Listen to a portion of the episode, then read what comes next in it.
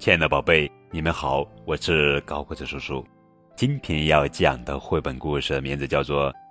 一个部落的孩子》，作者是美国莱恩·史密斯文图，大麦翻译。从前，有一群小山羊，有一群企鹅，生活在同一个地方。有一小群水母，有一群大鲸鱼，有一帮乌鸦，不太友好。有一片石林，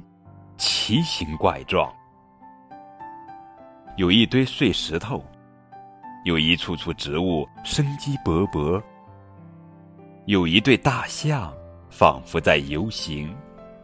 有一列猴子，好像行军的士兵。有几头犀牛横冲直撞，有一伙大猩猩像乐队在演奏，有一长溜乌龟突然转了个弯，有一群毛毛虫好像一支军队，有一群蝴蝶像迁徙的飞鸟，有星星点点的萤火虫，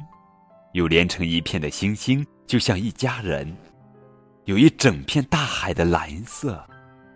有一整个沙滩的蚌壳，有一整夜的梦，有一路的贝壳。从前，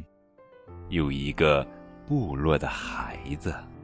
整整一个部落的孩子。